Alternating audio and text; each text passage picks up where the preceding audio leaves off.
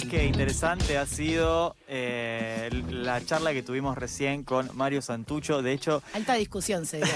desde que arrancó el tema hasta que entramos al aire de nuevo, estuvimos volviendo sobre algunos de los tópicos de esa entrevista que van a volver a escuchar, van a poder volver a escuchar eh, en algunas horas nomás. Y todo lo que nos faltó, ¿no? Porque estábamos acá como repregunto, ¿puedo repreguntar? No, basta, basta, cortala. arroba revancharrando nuestras redes sociales, ahí estamos en Spotify también, donde van a poder escuchar los recortes. Pero como les habíamos anunciado al principio del programa, está Luciana Elena Chiodi adentro del estudio para actualizarnos algo de lo que está pasando en la ciudad de Buenos Aires.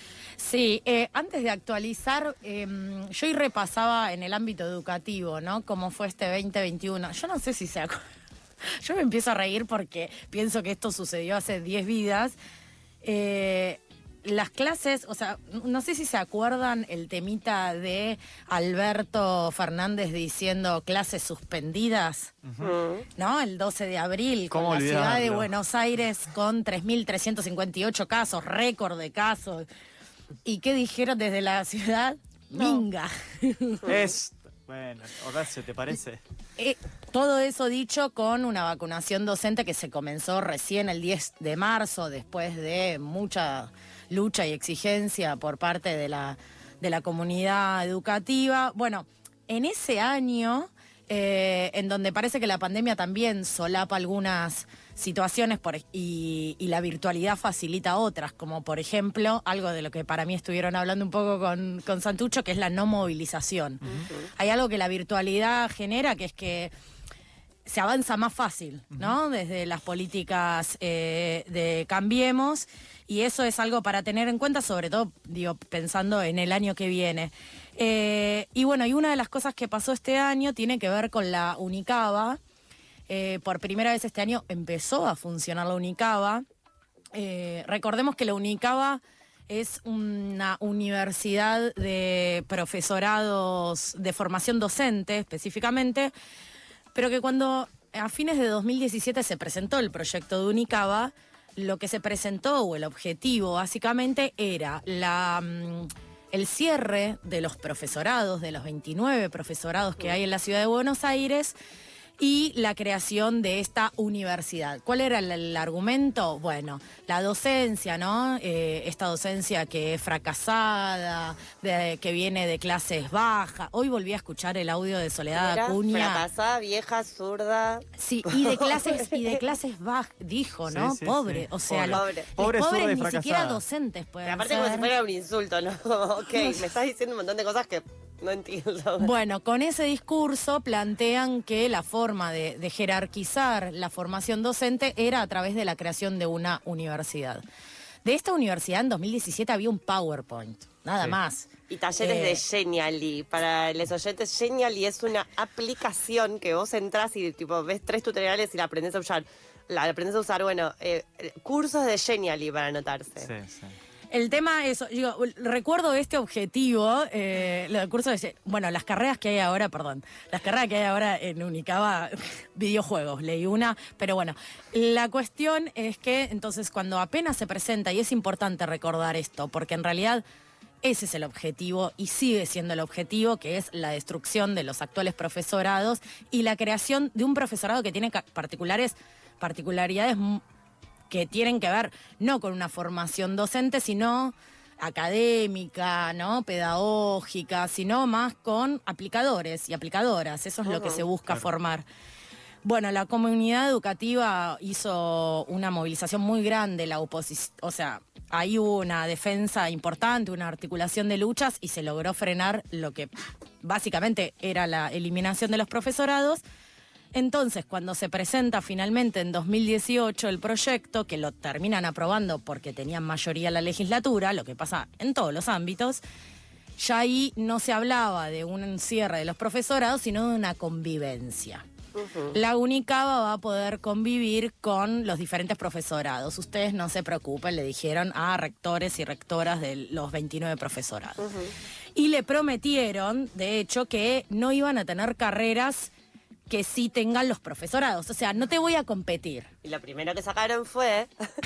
Este año, finalmente, empezó la Unicaba. Pero yo, yo, yo acá veo en la página que dice Profesorado Universitario de. Educación Sí, Primaria. ese es el primer profesorado. Oiga, pero, pero, pero. Pero ¿Sabés usted me cuántos? prometió que no iba a hacer.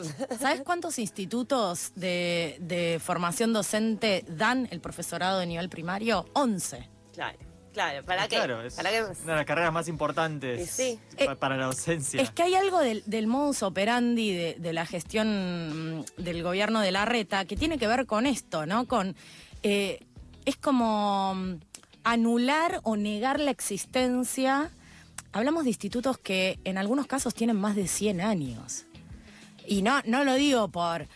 Digo, hay una trayectoria, hay una identidad de cada instituto también, eh, y tienen un prestigio no por nada, ¿no? Digamos, porque hay atrás eh, rectores, rectoras que además son elegidos, Sí. eh, algo que en la Unicaba no, se puede. El actual rector de la Unicaba lo puso Soledad Acuña.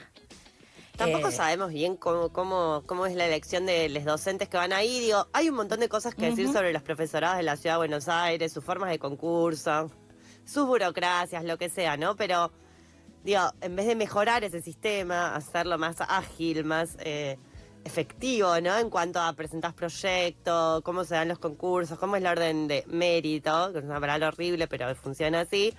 Eh, en vez de mejorar eso es, te abro una universidad paralela donde voy a contratar docentes, básicamente. Voy a una entrevista de trabajo. Y que es algo que se reproduce en otras áreas del ministerio. Acá. eh, ¿Qué sucede? Claro. Toda Acá esta mesa trabaja en la docencia de la Ciudad de Buenos Aires y van floreciendo gerencias Claro. que no tienen juntas Mm. docentes que eligen en función de concursos y de puntajes, sino que hacen entrevistas, reciben currículum y eligen como elige cualquier empresa del sector privado. Yo estoy muy de acuerdo igual en que hay que modificar muy de raíz, eh, no sé si pasa en las otras provincias, en la ciudad de Buenos Aires sucede el sistema de puntaje, cómo se consiguen esos puntos. Totalmente. ¿Cómo? Porque todos y todas sabemos que los, cum- los puntos se, Se compran. Entonces, bueno, ¿cómo regulás el mercado de la formación docente? Bueno, no a través de la apareció, Unicaba, eh. sino regular el mercado privado de la formación docente, que es lo más zarpado que hay. Pero qui- porque- el tema es quién lo regula. Claro. Bueno, regular no, tiene que dejar de existir. Uno no puede Porque comprar puntos. Está bien, fin. pero hace, Ahora, hace tres años eso ese se sistema hizo. funciona mal, pero no es para decir, bueno, entonces elijamos a dedo, porque funciona peor, gente.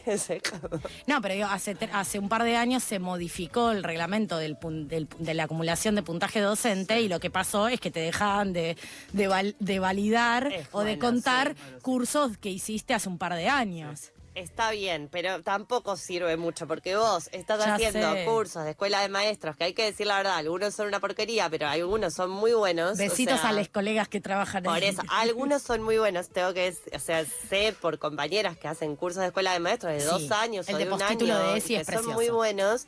Decís, no puede ser que ese curso te venza como puntaje, porque Claro. Digo, tiene, tiene que organizarse de otra forma, digo, eh, jerarquizar algún tipo de formación. La formación que brinda, poner en este caso el Estado, tiene que estar jerarquizada por sobre los cursos privados. ¿Deberían dejar de existir? Bueno, no van a dejar de Bueno, existir. pero ahí te meto, ahí te meto otro elemento donde los sindicatos brindan, cu- bueno, Ni hablar, porque si no se nos va el tiempo y vamos a ganar muchos enemigos. Así que mejor sigamos y solo enemistémonos con el señor Larreta. En su momento, cuando hicimos este informe sobre el estado de situación de la Unicaba, entrevistamos eh, a Estela Fernández. Ella es rectora del, Instituto de Enseñanza Superior Juan B. Justo y además es vicepresidenta del Consejo de Educación Superior eh, de Gestión Estatal. Y ella, bueno, hacía un repaso de las medidas que se tomaron este año que no tenían tanto que ver eh, con la Unicaba, con el desarrollo, sino con la afectación de los profesorados. La escuchamos. A partir de allí, de que se dicta la ley, empiezan a sucederse a lo largo de este tiempo medidas progresivas, lentas, que pareciera que no dan cuenta de una transformación de los institutos ni de esta idea de desaparición de los institutos a simple vista, pero que se hace de forma lenta y progresiva, que era un poco la idea original nuestra que decíamos que con el dictado de la ley de Unicaba lo que iba a suceder era la muerte lenta de nuestras instituciones. Ahí la escuchábamos a Estela Fernández que hacía un repaso. Eh, hubo dos medidas muy, muy fuertes. Una fue cerrar la inscripción en el segundo cuatrimestre a los profesorados. Pero ¿quién inscribe en el segundo cuatrimestre? A ver. La única. Sí, correcto. Entonces, vos no podés ingresar en el segundo cuatrimestre a ninguno de los 29 institutos de formación eh, docente, pero podés ingresar a la UNICABA.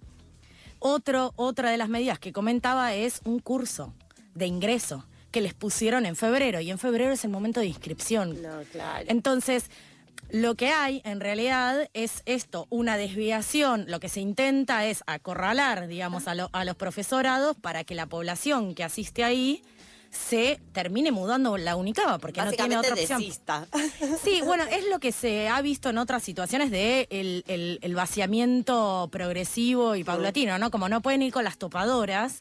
En la vivienda es lo mismo. Construyen. eh, eh, la, la- la lógica es tan igual, ¿no? Claro. Como no, ya no es la topadora la que va, porque es muy chocante, sino, bueno, pongo en valor otra, otra, otro casca, otra cáscara vacía, o digo, ¿Se ¿no? Siempre. de esto que decían como, ábranles muchos conflictos para que no se den cuenta Bullrich. que pasa Bullrich. Bullrich. Que le mandamos un besito, yo no. No, no, no quiero meterme ahí. No, bueno. Eh, entres vamos a escuchar un audio. sí, no me voy a meter ahí. Eh, además, estoy bajo los efectos de la Pfizer. ¿Cuál- Pero vamos a escucharla No de sos nuevo. inimputable, eso no te hace inimputable. Vamos a escuchar de nuevo a Estela Fernández, eh, que comentaba las últimas medidas de este año que quedaron por fuera del informe que hicimos, que tienen que ver con que en noviembre, casi como aniversario de la votación de la Unicaba, se abrió la inscripción para nuevas carreras eh, en la Unicaba. La escuchamos. Y este año, en noviembre, encontramos en, la página de, de la universidad, de la UNICABA, la oferta de nuevos profesorados, el profesorado de matemática, de física, de química y de biología. Estos profesorados se dictan desde hace mm, mucho tiempo en institutos de profesorado, en el IES 1, en el IES 2 y en el Joaquín B. González. Este anuncio forma parte de una, una política que claramente orienta en la UNICABA la formación de docentes. Las instituciones están, los profesorados existen, tienen su trayectoria, no, no entendemos por qué se limita el presupuesto, se limita la posibilidad de crecimiento a las instituciones existentes y se destinan nuevos fondos a una, a una nueva institución de la que desconocemos su calidad académica, el modo de nombrar a sus docentes. Estamos muy preocupados, estamos en alerta como siempre, porque progresivamente, de a poco, se van tomando medidas que van en detrimento de nuestras instituciones, no marcan un deseo del Ministerio de poder proyectar un enriquecimiento eh, simbólico y material de nuestras instituciones y sí, en cambio, apuntar a este, el crecimiento de, de la UNICABA, de cuya calidad académica, como dije, todos tenemos muy serias dudas. Bien, ahí escuchamos a Estela Fernández, ella es rectora del Instituto de Enseñanza Superior Juan B. Justo y presidenta del Consejo de Educación Superior de Gestión Estatal. Lo que decíamos antes no solo implica un vaciamiento en términos de no aumento del presupuesto para los institutos, digo, hubo algunas noticias hace poco de robo en las escuelas. Pensemos la cantidad de políticas públicas en relación a la educación que se fueron bajando este año, que hacen a la calidad educativa, sino que, bueno, Estela también lo que plantea es qué perfil docente se está construyendo desde la UNICABA. Por empezar, en los programas de estudio no aparecía la ESI. La ESI Eh, es obligatoria por por, ley. ley en la formación docente.